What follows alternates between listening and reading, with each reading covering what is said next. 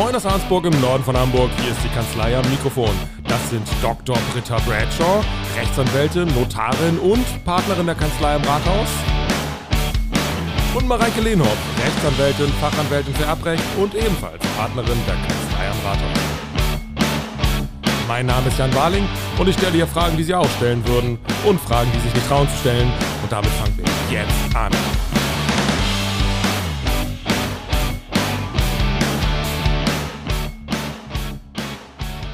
Also bevor wir irgendwas anfangen können, muss Britta etwas vorlesen. Achso, ich muss was vorlesen. Du sollst Ja, das jetzt du musst vorlesen. jetzt, du musst jetzt diese, diesen Leserbrief da Willst du vorlesen. nicht erstmal unsere Hörer begrüßen? Nein, das, wir, können, wir können hier überhaupt gar nicht zur Tagesordnung übergehen. Wir müssen jetzt erst so diese. Oh Gott, wo soll ich da anfangen? Also, für alle, die unsere letzte Folge gehört haben, wo es um Mobbing ging, da habe ich am Ende eine Schätzfrage gestellt, von der ich mich auch gar nicht mehr daran erinnern kann, wie sie überhaupt gewesen ist. Mhm. Natürlich nicht, natürlich nicht. Und wir kriegen immer sehr, sehr viele Leserbriefe. Und ein Leserbrief kam von Michael aus Frankfurt. So, und Michael schreibt zu unserem Zahlenwerk, also zu meiner Frage schreibt er, wenn Mareike sagt, es sind 5% Frauen und 12% Männer, dann kann man daraus ein Verhältnis bilden. Unter der Annahme, dass gleich viele Männer wie Frauen Arbeitnehmerinnen sind, ergibt sich eine Quote von 12 Siebzehntel und 5 Siebzehntel, also grob gerundet 30 Siebzigstel. Warum sie dann auf 60-40 geht, wenn du andersrum fragst, könnte eine eigene Sendung werden. Ich kann dazu sagen, ich verstehe die Antwort überhaupt nicht. Also gar nicht. Noch weniger als deine Antwort auf meine Frage letztes Mal. Ich finde, er hat völlig recht. Dann erklär's doch bitte mal. Nee, das, das führt zu weit. Also, weil das würde eine eigene Sendung werden und das machen wir jetzt nicht. Das machen wir nächstes Jahr. Vielleicht laden wir Michael einfach mal dazu. Ja, ein. das wäre doch gut, finde ich auch. Juristen können auch nicht rechnen, oder? Nee, ich verstehe es aber auch wirklich nicht. Ja, der eine so, der andere so, aber lassen wir das offen. Aber ich wollte dazu noch kurz sagen, weil du mir vorgeworfen hast, ich hätte dich gemobbt. Und Ja. wir sprechen ja heute über Arglist. Ich habe dich auf keinen Fall gemobbt, denn ich war auf keinen Fall arglistig. Und Und das war alles unschuldig, weil ich mich mit es fehlte Zahlen nicht sozusagen der langfristige Plan Richtig. dahinter. Okay. Ich nehme das mal als Entschuldigung an. Aber es bleibt dabei, dass, dass du verloren hast, oder? Leg das einfach so aus, wie du es auslegen möchtest. Ja, nee, ich glaube, ich habe nicht verloren, aber das ist ein anderes Thema. Das ist auch ein anderes Thema. Was muss denn, was muss, was ist denn überhaupt so eine Arglist? Das ist so ein Wort. Man hat es schon mal, schon mal gehört, man weiß, es ist ein juristisches Wort, aber was ist das überhaupt? Ähm, Ja, ja, ich dachte, Mareike sagt was, aber sie hat nur stur gerade ausgeguckt. ihr könnt sonst auch einfach sagen, was in Paragraph 123 BGB steht. Hast du das BGB dabei? Dann Nee. es dir vor. Aber Nee, aber das ihr sind habt wir ja mal gar Ju- nicht. Ihr habt ja mal Jura studiert schon, ja, aber oder? wir sind doch gar nicht in 123, da geht es doch um die Anfechtung. Anfechtung wegen Arktis, ja. ja. Wegen arglistiger Täuschung, ja, stimmt. Ja. aber ich dachte, wir sind im Kaufvertrag Ja, aber wir bei den Sachmängeln. ja, also nicht ablenken jetzt hier von der Sache, ne?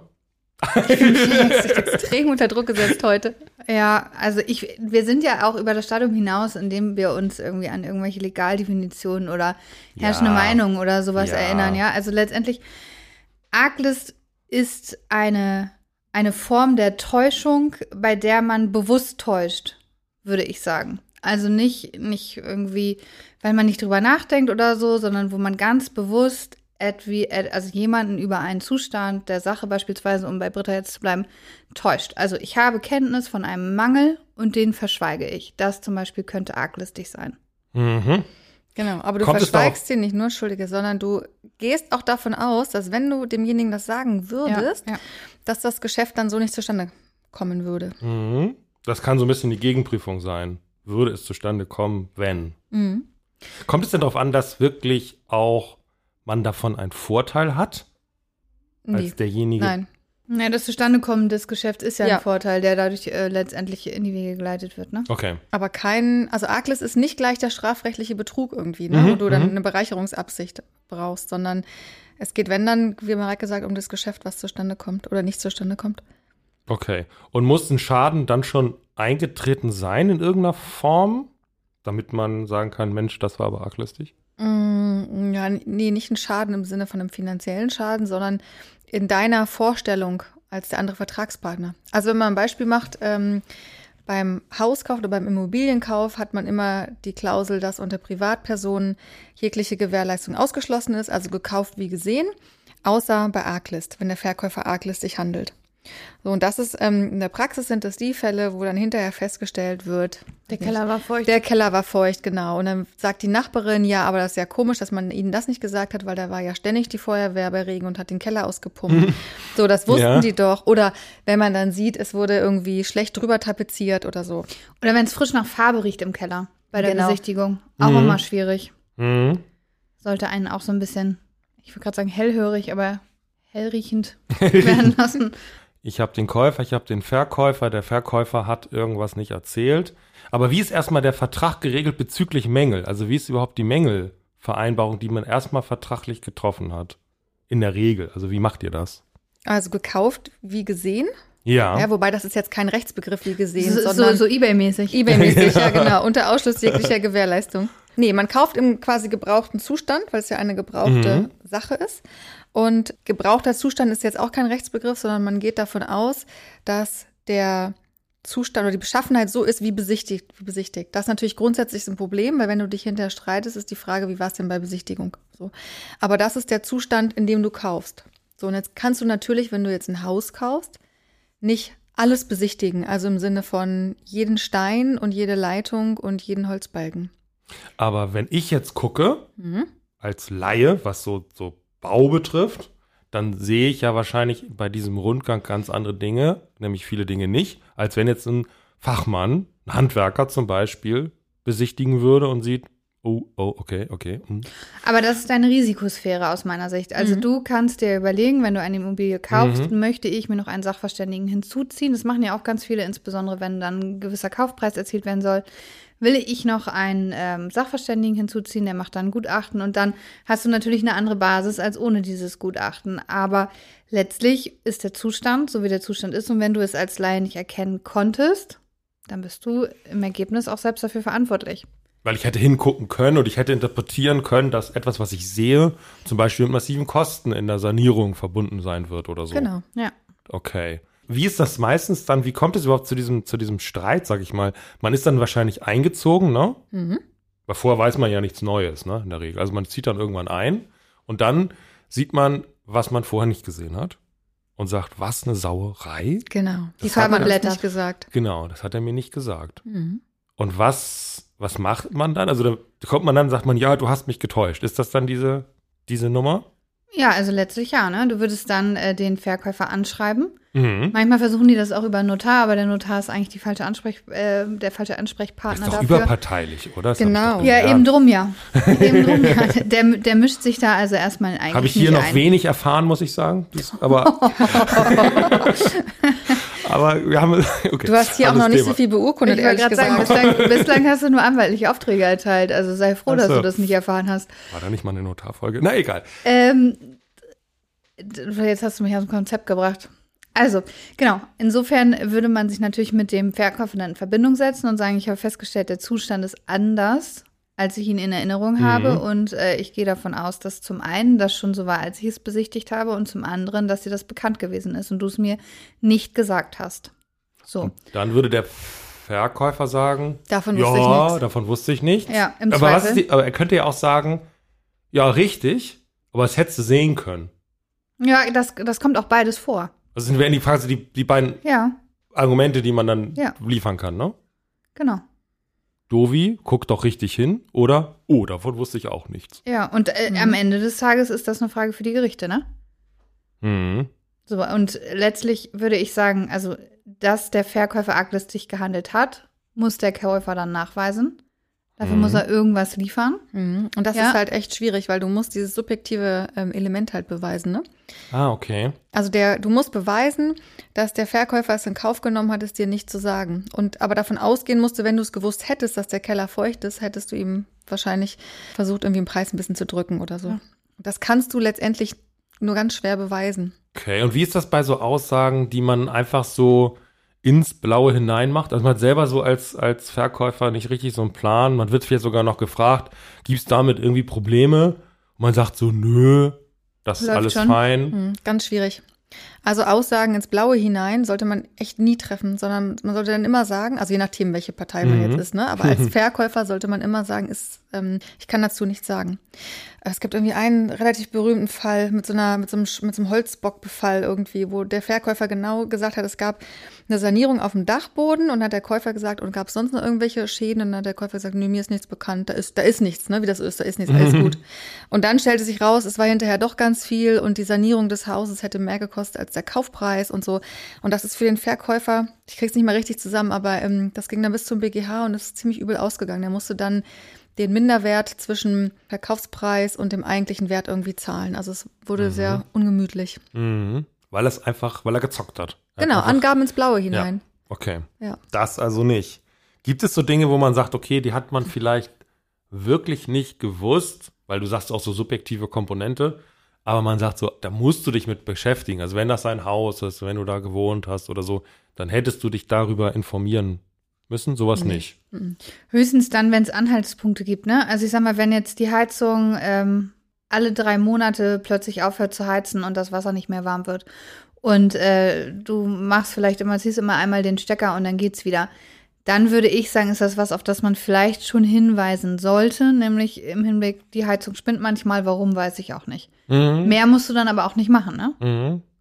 So. Weil ich denke so dann so, nein, keine Ahnung, man, man hat jetzt nie irgendwie alle das Dach kontrolliert oder so, weil man sagt, ist mir nicht das aufgefallen. Machst, das machst du Und- ja auch nicht. Also so und- du musst schon irgendwie eine Veranlassung haben, davon auszugehen, dass da etwas sein könnte, weil ansonsten würde das ja extrem weit gehen.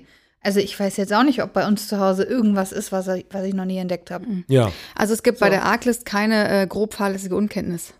Genau. Ah, okay. Das ist schon mal gut. Du hast dann vielleicht eine Pflicht verletzt, weil du ähm, nicht gesagt hast, du, die Heizung fällt immer aus, aber oder du hast das Dach nicht geprüft, was auch immer. Aber ob diese Pflichtverletzung dann hinterher zu irgendwelchen Ansprüchen führt, das ist dann eher fraglich, würde ich sagen, weil das genau hast, genau das hast du im Kaufvertrag eigentlich ausgeschlossen. Und wie ist das, wenn man mal Sachen hatte und die saniert hat? Muss man das offenlegen oder ist das dann erledigt, der Fall? Meinst du mit Sachen Häuser? Nee, wenn man jetzt sagt, ich habe hier irgendwie, ich hatte mal Ein Holzbockbefall zum einen Beispiel, Holzbockbefall und ich habe das dann fachmännisch hier alles machen lassen, muss ich auch über quasi diese ganzen alten ähm, Tätigkeiten aufklären, weil man sagt, okay, könnte aber trotzdem noch so ein Restrisiko verblieben sein oder so. Oder ist das dann eigentlich erledigt? Gute Frage. Also ich würde das so ein bisschen vergleichen mit einem Pkw-Kauf tatsächlich. Da musst du ja auch über Unfallschäden im Grunde genommen aufklären, weil die ja auch einen Minderwert begründen können. Und so ähnlich würde ich das hier sehen. Aber du merkst ja, es ist total einzelfallabhängig in diesem Bereich, ne? weil eben verschiedene Komponenten zusammenkommen müssen. Also du musst ja sicherlich nicht über alles aufklären, was jemals gewesen ist. Also um bei meinem Heizungsbeispiel zu bleiben, wenn die Heizung dann repariert ist, würde ich darüber nicht mehr aufklären. Aber wenn es etwas ist, wie zum Beispiel so ein Holzbockbefall, der vielleicht wiederkommen kann, ehrlich gesagt weiß ich gar nicht, was Holzbock ist, aber ist das so ein Wurm, ja, ne? Hm, Das ist so ein, ja, das ist so ein Ungezieferding. Und das Holz wird so porös, da kannst du durch so einen Holzbalken mit dem Zeigefinger durch. Ja. Das So, und das Staub. ist natürlich was, was vielleicht, ne, wenn da noch irgendwo so ein Ungeziefer rumturnt, was man nicht entdeckt hat, was vielleicht nochmal relevant werden kann. Deswegen ist es ganz schwer, da eine pauschale Aussage zu treffen. Also du musst schon als Verkäufer einer Immobilie echt so ein bisschen in dich gehen und überlegen, was habe ich an größeren Sachen gemacht, die irgendwie noch nachwirken können beispielsweise. Da würde ich dann, bei allem, was nachwirken kann, würde ich sagen, das sollte man auf jeden Fall sagen. Aber jetzt so dieser Normalbetrieb einer Immobilie, wie ich habe die Heizung reparieren lassen oder ich habe eine neue Küche eingebaut oder der Wasserhahn hat mal getropft, die Toilette war verstopft, das ist irrelevant. Ja. Also ich glaube auch dazu tatsächlich zu diesem Holzbefall äh, gab es auch vor kurzem eine Entscheidung, dass wenn das fachgerecht beseitigt wurde, dass du nicht darauf hinweisen musst, wenn klargestellt ist, dass alles wirklich Aber auch es steht ist. ja sogar tatsächlich in den meisten Kaufverträgen als einzelner Holzbock Passus, und ne? Hausschwamm, ja, Ja. weil es eben so gravierend ist. Ja. Also da wird sogar, wahrscheinlich dann, ne? ja, also da wird Ja. sogar tatsächlich in der Regel mit aufgenommen, dass eben kein Befall bekannt ist. So, und wenn du das natürlich mit aufnimmst und es dann aber mal einen Befall gab, Ja. dann würde ich sagen, musst Ja, auf du jeden auf Fall. jeden Fall sagen, das, das geht nicht. Also letztlich ist es eigentlich ganz einfach, weil du musst mit einem gesunden Menschenverstand losgehen und dir überlegen, was würde ich wollen, wenn ich Käufer wäre, was der Verkäufer mir sagt. Und mit ja, dem das Maßstab klingt so sollte schön, man aber du willst gehen. ja auch einen bestmöglichen Preis erzielen, nicht? Ja, gut, aber Ja, man muss halt das persönliche die- Risiko abwägen, ne? Und auf der einen Seite ist es natürlich schwierig, diese subjektive Komponente nachzuweisen, klar. Aber die Frage ist auch immer, wie weit geht da an der Stelle die Darlegungs- und Beweislast tatsächlich, ne? Weil wenn natürlich die Nachbarin kommt und sagt, also das wundert mich ja, dass sie darauf, davon nichts wissen, weil wieso, da war doch ständig die Feuerwehr, hat den Keller leer gepumpt. Ach so, und drei Tage vorher war ja auch noch der Maler da, der hat den Keller gestrichen. Dann würde ich sagen, spricht einiges dafür, dass man da tatsächlich mit einem Schadensersatzanspruch in irgendeiner Form Mhm. durchkommt. Mhm. Weil das, da, das liegt dann einfach irgendwie offen auf dem Tisch, dass da eine arglistige Täuschung hintersteckt, weil sonst hätte man ja so nicht gehandelt, ne? Das heißt, grundsätzlich Beweislast ja, aber kann man gute, stichhaltige Argumente liefern, kommt man damit auch durch. Also, schwierig in dem Zusammenhang sind beispielsweise auch Angaben, die sich in einem Maklerexposé finden. Ja. Weil das haben wir Mhm. öfter, ich, da war ich auch schon mal, hatte ich auch mal schon mal so einen Gerichtsfall, wo wir auch wegen Arglist geklagt haben, haben wir leider verloren. Da stand ähm, im Exposé im technisch einwandfreien Zustand. Und dann waren Okay. die eingezogen, die Käufer, und dann stellte sich raus, die Elektrik ist total veraltet, es gibt gar nicht so einen FI-Schalter, es ist irgendwie alles noch total gefährlich, die mussten die Elektrik neu machen und wollten dann die Elektrik irgendwie ersetzt haben. Und damals war die Rechtsprechung noch nicht so weit, dass sie gesagt hat, äh, Makler-Exposé sind auch öffentliche Äußerungen, das muss der Verkäufer sich zurechnen lassen, sondern damals hat man noch gesagt, das Ma Makler-Exposé ist im Grunde so eine Kaufserwartung und die wird mit dem Kaufvertrag aber dann hinfällig, weil der, das Exposé ja nicht Anlage wird. Jedenfalls war das dann keine Arglist, weil die Verkäuferin, die was war eine ganz alte Dame, die saß da und ja, weiß ich auch nicht, der Makler hat das alles so aufgenommen. Keine Ahnung, ne? Und so sind das mir echt Mhm. baden gegangen dann. Aber mir geht dabei durch den Kopf, kann ich dann den Makler irgendwie am Schlawittchen packen? Das könnte könnte ich mir ja spannend vorstellen zu sagen. Der schreibt das da quasi ins Blau hinein, oder? Ist das nicht eigentlich so? Der war, wusste es wahrscheinlich nicht so genau, schreibt dann einfach so rein, ja, technisch alles super, hat aber nicht geguckt. Ich möchte keine Äußerung zu Lasten von Maklern in diesem Podcast treffen. Ah, da haben wir. Okay. also ich, ich, und, ich, und ich weiß es tatsächlich nicht. Bis, bis vor einiger Zeit hätte ich gesagt, mit dem Makler besteht ja seitens des äh, Käufers kein Vertrag, aus dem man dann irgendwie einen Schadensersatzanspruch ableiten Ist das so, wenn er eine Provision zahlt? Ja, aber der, der Maklervertrag besteht trotzdem ja zwischen Verkäufer und, und Makler letztlich. Also die, die Zahlung der Cottage ist ja für den Verkäufer, der ja eigentlich den Makler beauftragt hat, würde ich sagen. Aber da bin ich echt schlecht in dem Bereich, ehrlich gesagt. Britta Jetzt verzieht auch jetzt- richtig das Gesicht. Oh, gut, dass die Hörerinnen und Hörer das nicht sehen. Jetzt habe Nee, ich euch erwischt. Jetzt Das habe war ich euch. Gesichtsyoga. Genau. Nee, ich, nee, nee, ich, weiß, ich weiß es wirklich nicht. Ich bin in dem Bereich überhaupt nicht unterwegs. Keine Ahnung. Gerade wenn ich mir vorstelle, das ist jetzt eine ältere Dame Ja, aber du gewesen. musst halt, du musst ja immer gucken, Jan, woher die Ansprüche kommen. So, und du kannst ja nicht nur, weil jemand irgendwie ein Exposé auf den Markt schmeißt, gegen den vorgehen, sondern du musst halt schauen, gibt es zudem eine vertragliche Bindung? Und wenn es sie nicht gibt, dann wäre es nur eine Delikthaftung, die hast du definitiv nicht. So. Also musst du gucken, gibt es einen vertraglichen Anspruch, aus dem du was herleiten könntest. Das könnte ich mir schon vorstellen.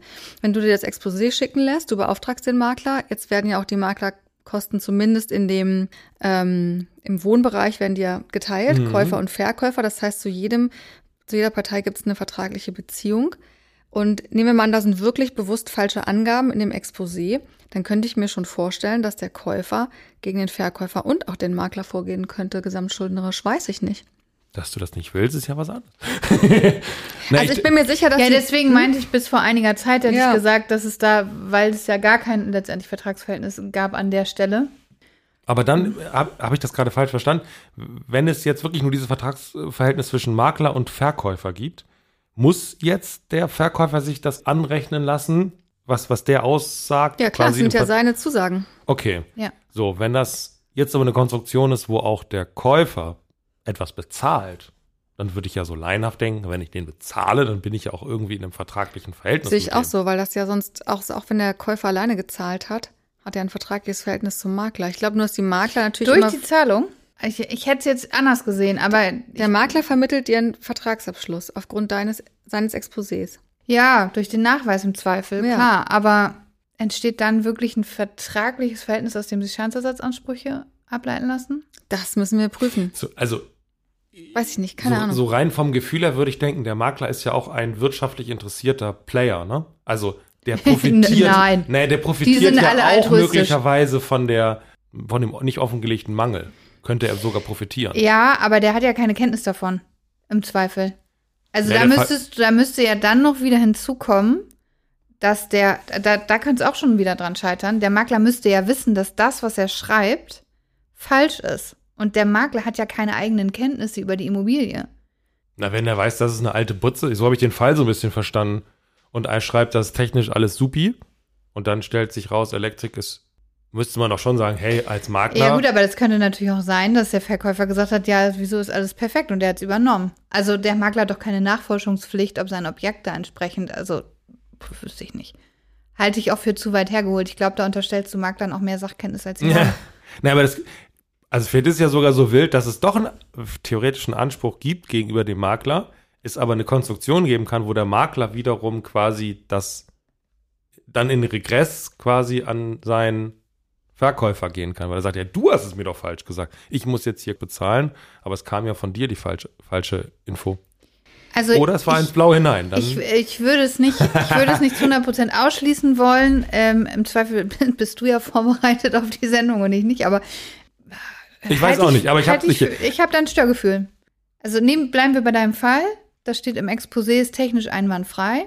Und das stimmt aber nicht. Wie soll der Makler das nachvollziehen? Okay, das Haus ist alt, aber da kann die Elektrik ja trotzdem gemacht worden sein. Soll der Makler jetzt zum Sicherungskasten gehen und sagen, schauen Sie mal, ich möchte mal sehen, ob Sie auch einen FI-Schalter haben? Also ich glaube ehrlich gesagt, dass sich da bei Maklern genauso wie bei allen anderen Berufen gibt es gute und schlechte. Und ich glaube, das Gute, Makler das schon beurteilen können und sich das schon alles angucken und da ganz gut informiert sind. Ich glaube, das ja, ist mehr so, aber dass die Frage ist, haben sie die Verpflichtung dazu? Viele Makler bewerten ja auch Immobilien. Haben wir gerade im Erbrecht ganz viel, dass Makler tolle Kurzgutachten machen, mit denen du super arbeiten äh, kannst. Aber die Frage ist, müssen die das? Ich kam von dieses ins Blaue hinein. Ich dachte mir, ist vielleicht der Makler so einer, der so Aussagen ins Blaue hinein macht, weil er es nicht so genau weiß, weil er mit seinem Verkäufer nicht gesprochen hat. Und das glaube ich nämlich nicht. Und Ich einfach erstmal sagt so, hey, ja, nee, das ist schon super. Das- Wir machen das sich keine Sorgen. Glaube ich nicht. Kaufen also Sie es. vielleicht ganz schlechte Makler, mit denen Ihr man dann auch nicht zusammenarbeiten will, die sowas machen. Aber ansonsten würde ich sagen, die, ähm, ich würde sehen wie du, Britta, die meisten, die viel verkaufen, die wissen auch, worauf sie achten müssen. Aber ich glaube nicht, dass sie eine Verpflichtung haben, die ähm, Angaben des Verkäufers zu überprüfen. Okay. Wenn wir jetzt den Fall haben, es ist arglistig gewesen und es ist auch ein Mangel da. So, wa was ist dann das, was daraus folgen kann? Also kann ich dann sagen, das ist ja eine Katastrophe, ich will das Haus nicht mehr, nimm es zurück. das kommt auf die Größe des Mangels an. Du hast verschiedene Rechte. Du kannst Mhm. ähm, den Kaufpreis mindern. Mhm. Das gibt es eine bestimmte Berechnungsformel. Du So nach kannst dem Motto, hätte ich es gewusst, dann hätte ich aber ja 10.000 Euro weniger bezahlt. Ja, nicht so hätte ich gewusst, sondern der, dass äh, die Immobilie ist weniger, ist so und so viel tausend Euro weniger wert mit dem Mangel als ohne Mangel. Aber, ach so, Und weil du mich getäuscht hast, greift der Gewährleistungsausschluss nicht. Genau. Da, da hakt ja jetzt gerade die Arglist dran, ne? Also du kannst ja Arglist auch an anderen Stellen verwenden. So bist du ja auch eingestiegen über 123 BGB. Man kann vielleicht auch über eine Anfechtung des Kaufvertrages nachdenken. Aber wenn wir bei der Arglist sind, die wir im Rahmen der Sachmängel Gewährleistung ja thematisieren und sagen, also für arglistig verschwiegene Mängel gilt der Gewährleistungsausschluss nicht, dann sind wir sozusagen dann im normalen Sachmängelrecht. Mhm. Erstmal. Genau. Ja. Und da sind wir dann bei der Minderung, Schadensersatz, Rücktritt etc. Ja, könnt ihr das so also ein bisschen auseinanderhalten? Also, das verstehe ich, man kann quasi mindern, man sagt, das ist jetzt weniger so. Wie unterscheidet sich das zum Schadenersatz? Also, was könnte noch ein Schaden sein, der nicht eine Minderung Mhm. wirtschaftlich bedeutet? Ja, gute Frage. Also Schadensersatz machst du in der Regel neben dem Rücktritt im Zweifel geltend. Also wenn du nicht minderst, sondern sagst, du willst zurücktreten. Grundsätzlich geht ja auch eine Nachbesserung möglicherweise, ne? Auch das kann in Betracht kommen. Also das wäre das Erste, was man sagt, besser mal nach. Mhm. Ja, geht das nicht, minderst du. So. Oder trittst halt zurück. So, und wenn du zurücktrittst, dann hast du ja vielleicht Aufwendungen gehabt, wie beispielsweise die Umzugskosten. Ja, und die kannst du dann möglicherweise als Schadensersatz geltend machen. Oder die Notarkosten. Oder die Notarkosten, Oder die Maklerkosten. Ja, ja, Grunderwerbsteuer. Du kannst aber auch ähm, Schadensersatz neben dem Mangel haben. Wenn du zum Beispiel, der Mangel ist beispielsweise, ähm, der Keller ist durchlässig und da tritt Feuchtigkeit ein, dann hast du ja objektiv die Feststellung, wie viel ist das Haus Oder wie viel Mhm. wäre das Haus wert, wenn der Mangel nicht da wäre und wie viel ist es wert mit Mangel? Du weißt aber von dem Mangel nichts, stellst deine Sachen da rein und Ah. dann, äh, Ja. weiß ich nicht, werden die nass und verrotten. Ja, So, und dann ist okay. dein Schaden da. Dann brauche ich quasi diese zwei Rechtsinstrumente. Einmal Schadensersatz und Wertminderung. Mhm. Gibt es da irgendwie so eine Verjährung? Also, dass ich sage, so, ich muss schon in einer gewissen Zeit das erkennen, dass ich getäuscht wurde? Oder? Ja. Hm. Ja. Nö, ja, also, Äh, wieso? ich, ich, müsste, ich müsste ins Gesetz gucken. Zwei Jahre. Zwei Jahre? Mhm. Die Mängelgewährleistung? Ja. Wie beim Ich hatte gerade Elektronikfachmarkt? Oder? Ja, tatsächlich. Ich hatte gerade überlegt, bei, bei Bauwerken oder so gibt es längere Verjährungszeiten. Aber das ist ja letztendlich eine gebrauchte Sache. Mhm. Also bei Bauwerken hast du fünf Jahre, aber nur wenn es ein Neubau ist. Aber jetzt, jetzt, ja, jetzt denke ich selber mal sinnvoll nach vielleicht. Mal gucken, wohin es führt. Mhm. Ähm, Toi, toi, toi. von wo aus läuft denn die Frist? Ist vielleicht es relevant, wann diese, diese Täuschung stattgefunden hat? Oder ist es entscheidend, wann ich es gemerkt habe oder so? Warte kurz. Oder ist bei Arklis noch länger? Die Verjährung beginnt bei Grundstücken mit der Übergabe. Auf Gewährleistungsrechte. Ja. Aber wir haben ja hier eine arglistige Täuschung. Und die wird ja angefochten. Ne? Nee, das habe ich ja gerade versucht zu erklären. Wir, über die Arglist, bei der wir gerade waren, nämlich der, der Frage, wie wirkt sich Arglist im Rahmen der Sachmängelgewährleistung aus, nämlich dahingehend, dass Arglist sich verschwiegene Mängel nicht ausgeschlossen sind und du deswegen normale Sachmängelgewährleistungsansprüche geltend machen kannst. Deswegen sind wir nicht bei Anfechtung, das ist ein anderer Fall.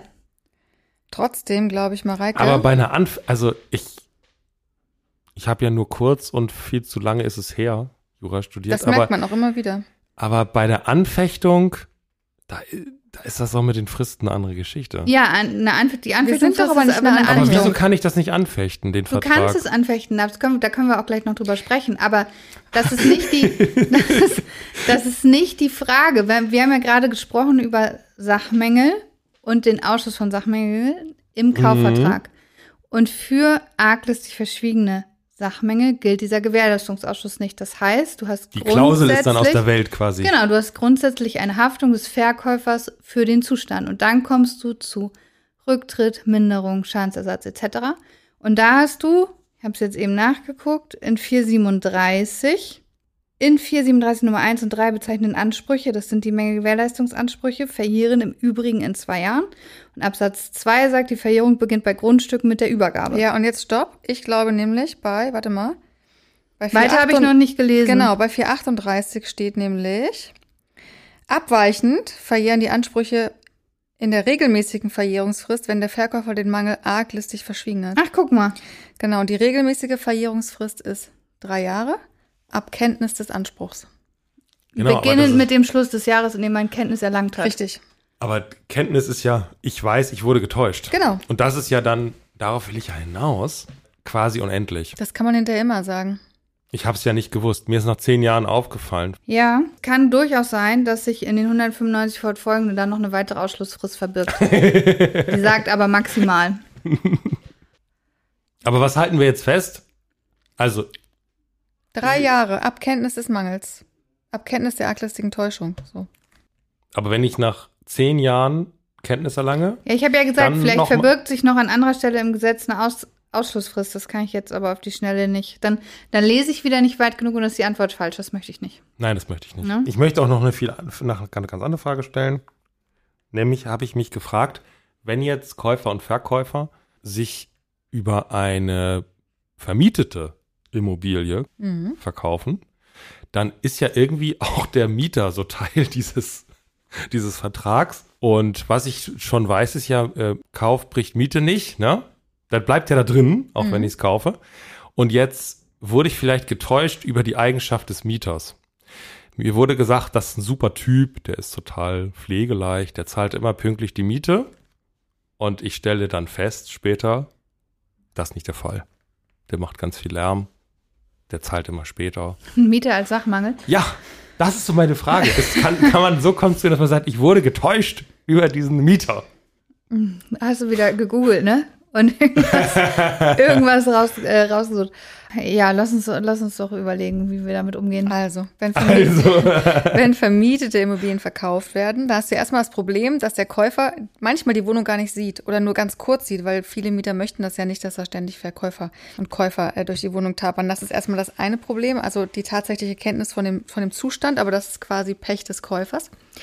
Und das andere ist, dass du schon gewisse Sachen in den Kaufvertrag aufnimmst, nämlich wie hoch ist die Miete, ähm, bestehen Mietrückstände, bestehen Rechtsstreitigkeiten, wie hoch ist die Kaution. So, das ist so das Typische, was du mit aufnimmst. Und das sind auch die handfesten Sachen. Also, dass der Mieter dann irgendwie doch blöd ist ähm, oder zu laut Musik hört, ist aus meiner Sicht kein Sachmangel. Nee, und ich denke, also zur Solvenz schreibt man ja auch in der Regel rein, äh, für die, für die Solvenz des Mieters wird keine, keine Gewähr übernommen. Aber du hast es ja eigentlich mit diesen Mietrückständen. Also wenn der regelmäßig nicht zahlt und Mietrückstände bestehen und du hast eine entsprechende Klausel mit drin, dann wäre ja klar, diese Klausel ist falsch. ja. Ja. Und dann kann man daraus sicherlich auch Ansprüche herleiten. Also wenn da jetzt gar nichts drin steht, würde ich mich schwer tun. Mhm. Wenn man jetzt unsicher wäre als Käufer, auch in diesen Vertrag, den ihr dann da erstellt, auch alles Mögliche individuell aufnehmen, oder? Dass man sagt, ähm, es wurde zugesichert, dass der Mieter immer brav gezahlt hat oder so. Sowas ist ja alles vorstellbar, ne? Ja, das ist machen. vorstellbar, Ja. aber du musst natürlich als Notar dann auch so ein bisschen die Hinweispflichten für beide ähm, Mhm. berücksichtigen. Ne? Und du kannst natürlich auch jetzt vom Verkäufer keine Zusicherungen erwarten, die vielleicht nicht innerhalb seiner Risikosphäre liegen. Also nur, also die Zusicherung, ja, der hat in der Vergangenheit immer gezahlt, es gab keine Mietrückstände, würde sicherlich gehen, aber die Zusicherung, das, ist- der, das ist ein super Typ, die würde ich niemals aufnehmen, weil das, Nee, das kannst du ein einfach nicht ne? versichern. Ja, aber der kann ja auch seinen Job verlieren, der kann, ne, dann hat er plötzlich keine Kohle mehr, um die Miete zu zahlen, da können sich ja einfach veränderte Umstände ergeben. Ich hatte mal den Fall, dass aufgenommen wurde, dass der Nachbar immer sonntags morgens sehr laut Klavier spielt. Da wollte man dann sicher gehen, dass Ja. das nicht später mal zum Problem wird. Das ist ja aber dann eigentlich ganz gut dann wahrscheinlich. Mhm. Gut, dann mache ich euch zum Schluss noch eine Freude. Gebe euch noch fünf Tipps. Jetzt guckt ihr völlig verängstigt. Ich weiß nicht, ob das Angst ist, aber, aber nimm es gern so wahr. Und zwar äh, fünf untrügliche Anzeichen, dass ihr Haus brennt. Das ist auch wichtig für die Hörer, ne? dass man da weiß. Ja, wir wollen natürlich auch weiterführen und äh, So. irgendwie in der Also da- Alltagsunterstützung Genau, sein. da möchten wir ein paar, paar Hinweise geben. Also der erste Tipp ist, der Schornsteinfeger weigert sich, den Schornstein zu reinigen. Jetzt müssen wir jetzt lachen? Nein, wir haben ja noch vier weitere. Okay. Äh, ich weiß nicht, ob es besser Äh, wird. Der, der Rauchmelder hört auf zu piepsen, weil er brennt. Wird besser, ne? ja, ja, super. Super. Hast du das Für, selber für mich ausgedacht? reicht's. Fremde leiten ungefragt große Mengen Wasser durch die Fenster. Wäre das dritte. Das vierte ist, ihre Haut wirft Blasen. Nicht so schön. Damit hat man reiche Erfahrung, ehrlich gesagt, oder? Und fünftens, Leute sprechen sie ständig darauf an, dass ihr Haus brennt. Ja. Gut. Sechstens, sechstens, die Feuerwehr ist da. Die- Gut, das war's dann jetzt auch. Ich habe mir Mühe, ich hab's versucht. Okay, es versucht. ich hab's versucht. Vielen Dank euch. Tschüss. Vielen Dank, dass Sie bei uns waren. Und sollten Sie eine Frage haben, die ich Britta und Mareike doch nicht gestellt habe, schreiben Sie mir an fragen.kanzleiamikrofon.de. Um keine Folge zu verpassen, abonnieren Sie unseren Podcast. Bis zum nächsten Mal. Tschüss und bleiben Sie neugierig.